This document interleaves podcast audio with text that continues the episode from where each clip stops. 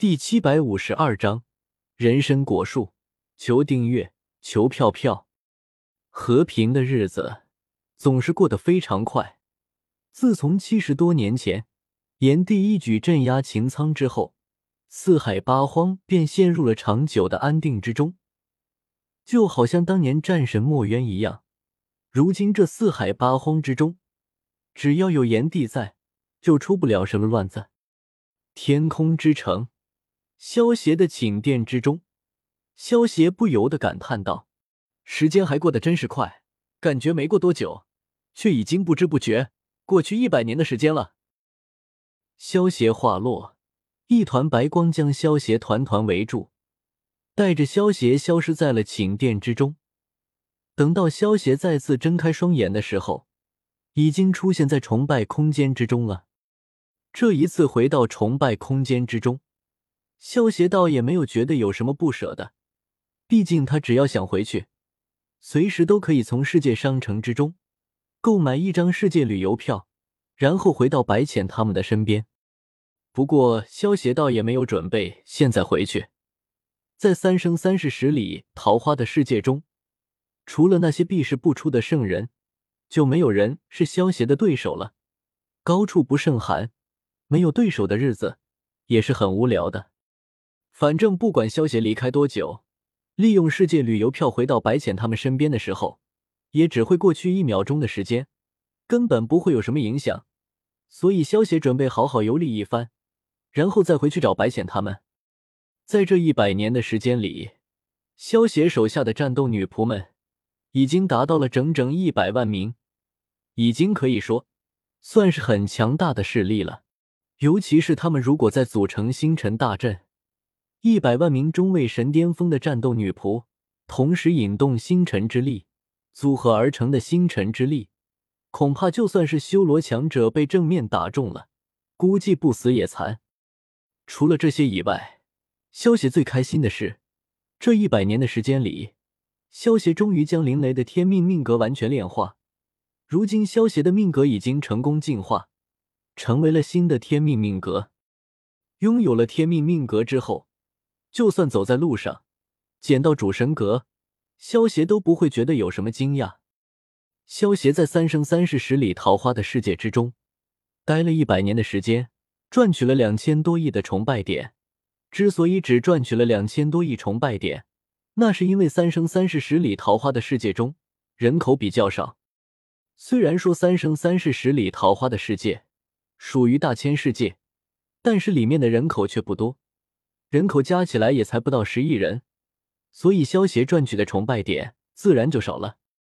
异族身为三生三世十里桃花世界之中最大的反派异族，人口也才不过三百多万，从异族身上。其实就已经能够看出，三生三世十里桃花世界之中人口的稀少了。小小，我要抽奖！萧协看了看自己的崇拜点，高声叫道：“明白。”听到萧协的话，小小瞬间出现在了萧协的身旁，一挥手将抽奖大转盘召唤了出来。萧协看着眼前的抽奖大转盘，想了想。花费两千亿崇拜点，进行了两次十二级的抽奖。至于剩下的三百多亿崇拜点，萧协并没有动。十一级的抽奖，最多也就是抽出顶级的后天灵宝，对于萧协的实力提升帮助并不大。所以萧协准备将这些崇拜点留着，等到筹齐了一千亿崇拜点，然后再进行十二级的抽奖。随着大转盘上闪光灯。一阵无规律的闪动之后，两个圆球出现在了萧协的面前，一个透明的圆球，还有一个黑色的圆球。萧协拿起那个透明的圆球一看，只见里面竟然还有一个微型的小树，有些好奇的往上面扔了一个探查树，只见上面显示为人参果树，十大先天灵根之一，该树三千年一开花，三千年一结果。在三千年方得成熟，短头一万年只结得三十个。人参果树有缘的，闻一闻，就活三百六十岁；吃一个，就活四万七千年。结出的果子遇金而落，遇木而枯，遇水而化，遇火而焦，遇土而入。萧协看着手中的透明圆球，真是哭笑不得。这人参果树是十大先天灵根之一，自然是极其珍贵，甚至比一般的先天灵宝还要珍贵很多。但是人参果树对于萧协的实力来说，却没有太大的帮助。萧协感觉还不如让自己抽到一个先天灵宝呢。主人，你的运气真的是太好了，竟然把人参果树给抽出来了，以后我就不愁没有人参果吃了。哈哈哈。比起萧协的哭笑不得，小小却显得非常的开心。虽然以龙葵的能力还催生不出先天灵根，但是现在既然已经有了人参果树，那么龙葵让人参果树。提前长出人参果还是能够做到的，如此一来，小小就有吃不完的人参果了，他自然是开心极了。萧协听到小小的话，有些无语的揉了揉眉心。这个小吃货，把人参果这种天地灵物当成零食来吃，恐怕也就只有小小能够做得出来了。最关键的是，小小只是一个系统小精灵。这人参果对他一点作用都没有，纯粹的只是解馋罢了。如果被镇元大仙知道，竟然有小小这么能够糟蹋人参果的存在，恐怕会忍不住出手将他给揍死。主人，把它给我吧，我现在就去让龙葵把它给种上。小小有些迫不及待的对萧邪说道。虽然说萧邪也会给小小买几个人参果尝尝，但是小小表示。那几个人参果还不够他塞牙缝的呢。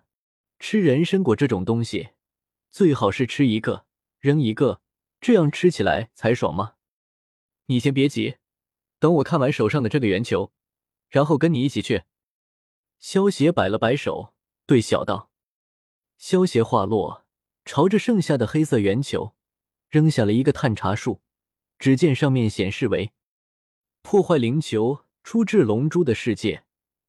可以通过吸收破坏之力进行充能，然后一瞬间释放出其中的破坏之力，能够发出超强的一击。